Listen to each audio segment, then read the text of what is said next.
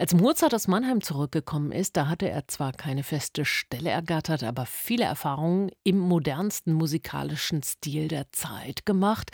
Aus dieser Erfahrung entstand dann das Konzert für zwei Klaviere, das er mit seiner ebenfalls hochbegabten Schwester Nanal aufgeführt hatte.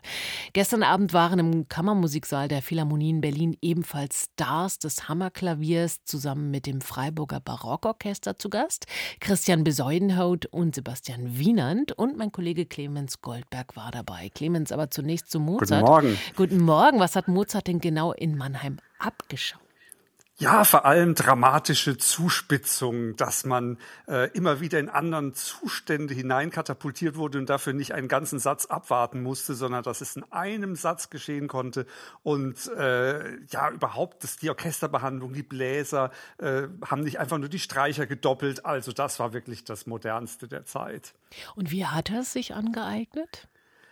Ja, indem er eigentlich noch weitergegangen ist und nicht einfach nur an Theatereffekte gedacht hat, sondern auch in die Gefühlstiefe ging. Das konnten wir in der Sinfonia Concertante sehr schön beobachten, also für Geige und Bratsche, Corinna Golomos und äh, Cecilia Bernardini, die Sologeigerin des Orchesters und die Solobratscherin, äh, die sind da aus dem Orchester gewissermaßen herausgetreten und haben so einen äh, Dialog geführt, der immer so schwankte zwischen Dialog und aber immer ganz viel parallel. Also äh, nicht alle glänzen einfach nur, sondern da geht man auch mal in so ein wirkliches psychologisches Zwischenspiel zwischen zwei Solisten. Ich glaube, das war etwas, was nur Mozart erstmal entwickelt hat und vor allem natürlich langsam setzt plötzlich ein, also erst übersprudelnde Laune und dann ganz tiefer Absturz in Seelentiefe. Das hatte Mozart schon damals drauf, aber da waren die Hörer sicher sehr erschrocken, vielleicht sogar noch mancher heute. Mhm.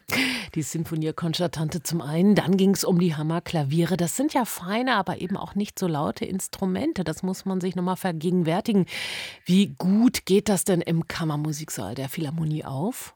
Das ist wirklich ein Phänomen. Also erst denkt man natürlich, es ist leise. Das dachte man übrigens auch bei Geige und Bratsche manchmal. Aber man wird dann hineingezogen. Also das Gehör stellt sich darauf ein, auch die Psychologie. Und plötzlich denkt man, huch, ist das laut weil man selber sozusagen seine eigene Einstellung ändert. Ich saß ganz oben mal ausnahmsweise und äh, da ist mir das ganz genauso passiert wie im A-Block. Also das äh, ist wirklich, das funktioniert hervorragend. Nun war die Schwester von äh, Wolfgang, also Nannal, äh, am anderen Klavier tätig. Die hat es sicherlich ja. nicht so einfach gehabt. Also gestern Abend nicht natürlich, aber damals. gestern waren zwei andere Pianisten, versteht sich von Och. selbst. Aber naja.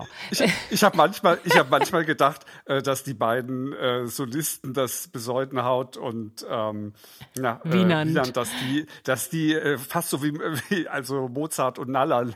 Tatsache. ja, ja, schön.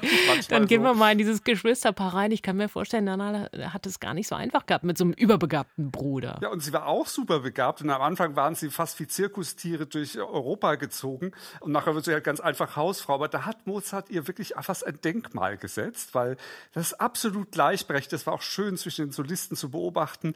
Ähm, da ist nicht, ich übertrumpfe dich. Ähnlich mit der Sinfonia Concertante. Es war immer dieses, wir sind uns so harmonisch einig und wir sind so äh, innig verbunden. Also deshalb sagte ich, ich habe manchmal gedacht, da sitzt das Nana. Und, äh, ja, also das haben sie natürlich auch wunderbar gemacht, sehr differenziert gespielt.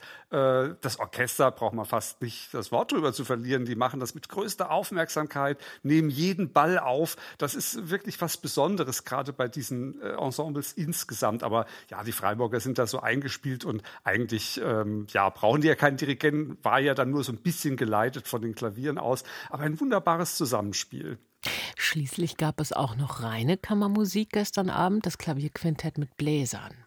Ja, da war Mozart ganz besonders stolz drauf. Er dachte, es war das Beste, was er je komponiert hat, 1784. Und warum? Ja. Warum eigentlich? Also was, ja, was war daran so dann, dolle? Das konnte man sich fragen. Ne? Ähm, also Erstens die Gefühlstiefe, also wirklich noch mal viel, viel tiefer gegangen. Der langsame Satz, Harmonien, die unerhört waren im wahrsten Sinne des Wortes.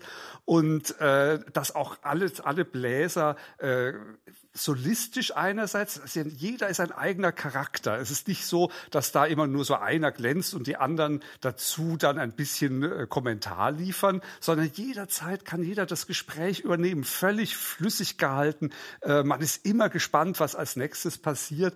Und es war eine ganz neue Art von Kammermusik, muss man sagen. Und das hat einem wirklich also in einen anderen Zustand versetzt, muss ich sagen. Das ist ja so, ja, dass man sich so Zeiten. unterhalten kann, ohne Hass, nicht und ohne ohne Rechthaberei. Es ist eigentlich ein Gesellschaftsmodell, was wir hier vorgeführt bekommen. Also äh, vielleicht mal alle AfD-Wähler in ein äh, Mozart-Konzert setzen? Das finde ich eine ganz prima Idee. Äh, macht bestimmt in jedem Fall bessere Laune. Das Freiburger ja, genau. Barockorchester zu Gast in Berlin gestern Abend mit einem feinen und reinen Mozart-Programm samt Hammerklavieren. Wie es war, das hat uns Clemens Goldberg auf RBB Kultur erzählt.